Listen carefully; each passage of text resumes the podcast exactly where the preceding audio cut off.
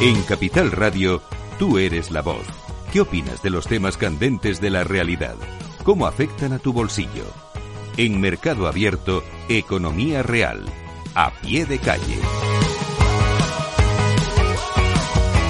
Los jóvenes españoles tienen el doble de difícil emanciparse con respecto a sus iguales de la Unión Europea. El 16,3% de la población española entre los 16 y los 29 años está emancipada, lejos de casi el 32% de media de la Unión.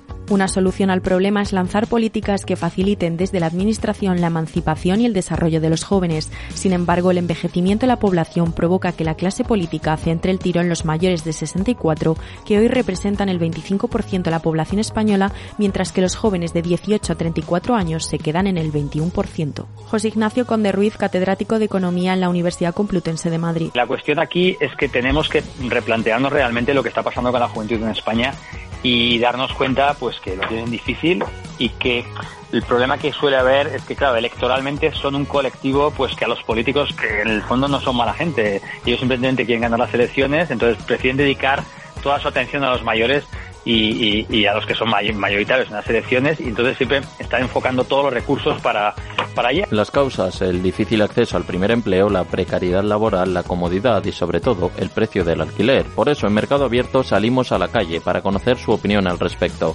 ¿Los jóvenes no se independizan solo por cuestiones económicas? ¿Por qué cree que los jóvenes no se emancipan? Creo que porque les gusta estar ahí a gusto con su familia y no tener que despender su dinero, ¿no? Poder tener sus economías para, para ellos mismos. Eh, no pienso que es por eh, la razón económica, pero creo que es para tener, o sea, más ventaja de poder hacer lo que lo que queremos, o sea, viajar. A ver, en parte si es por cuestiones económicas, por el nivel de salarios en España. Yo creo que hay un problema mucho más allá de solo cuestiones económicas, sino que es un problema de raíz. Creo que los empleos que ahora mismo tienen los jóvenes son bastante precarios, con unas condiciones que no te permiten plantearte eh, poder emanciparte, ¿no? Menos aún en ciudades como Madrid, que son núcleos urbanos en el que el alquiler, pues bueno, está como está y, está muy poco regulado al final. Eh, yo creo que los jóvenes no se pueden independizar, pues, pues porque el precio de los alquileres eh, muchas veces ocupa todo tu salario ¿Por qué cree que España está a la cabeza de los países con más ninis? ¿Quién tiene la culpa? Pues yo, los padres. Y creía que fuera a Italia. Pero no, España. Bien. Pero sí que, que me creo que son los padres.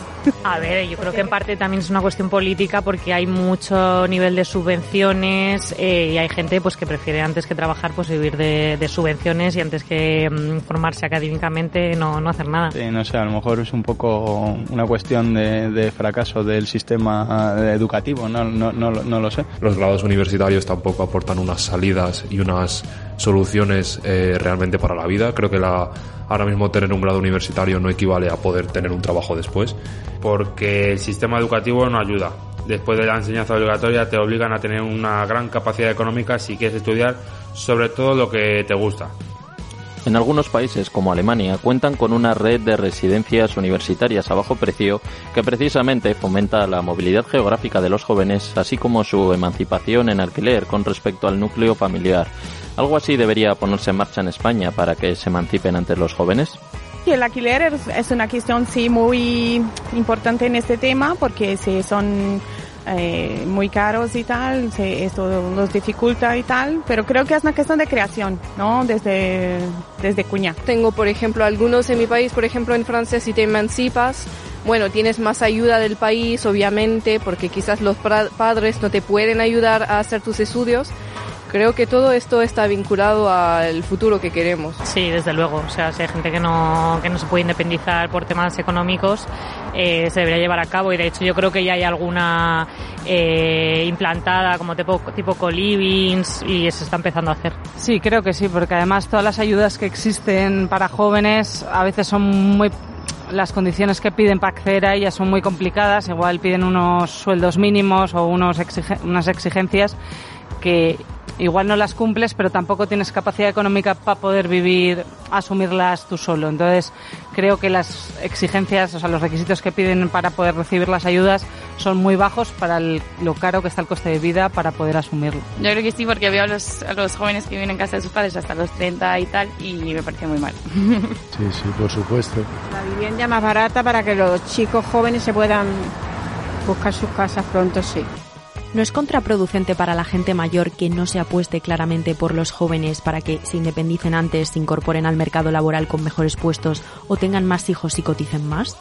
Sí que debería haber que sí una atención gubernamental para que lo pudieran hacer, eh, principalmente al mercado ¿no? de, de labor que también no es fácil para el joven, así que es un conjunto al final. Nosotros somos el futuro, pero somos manejados del gobierno, del gobierno de la parte de los mayores.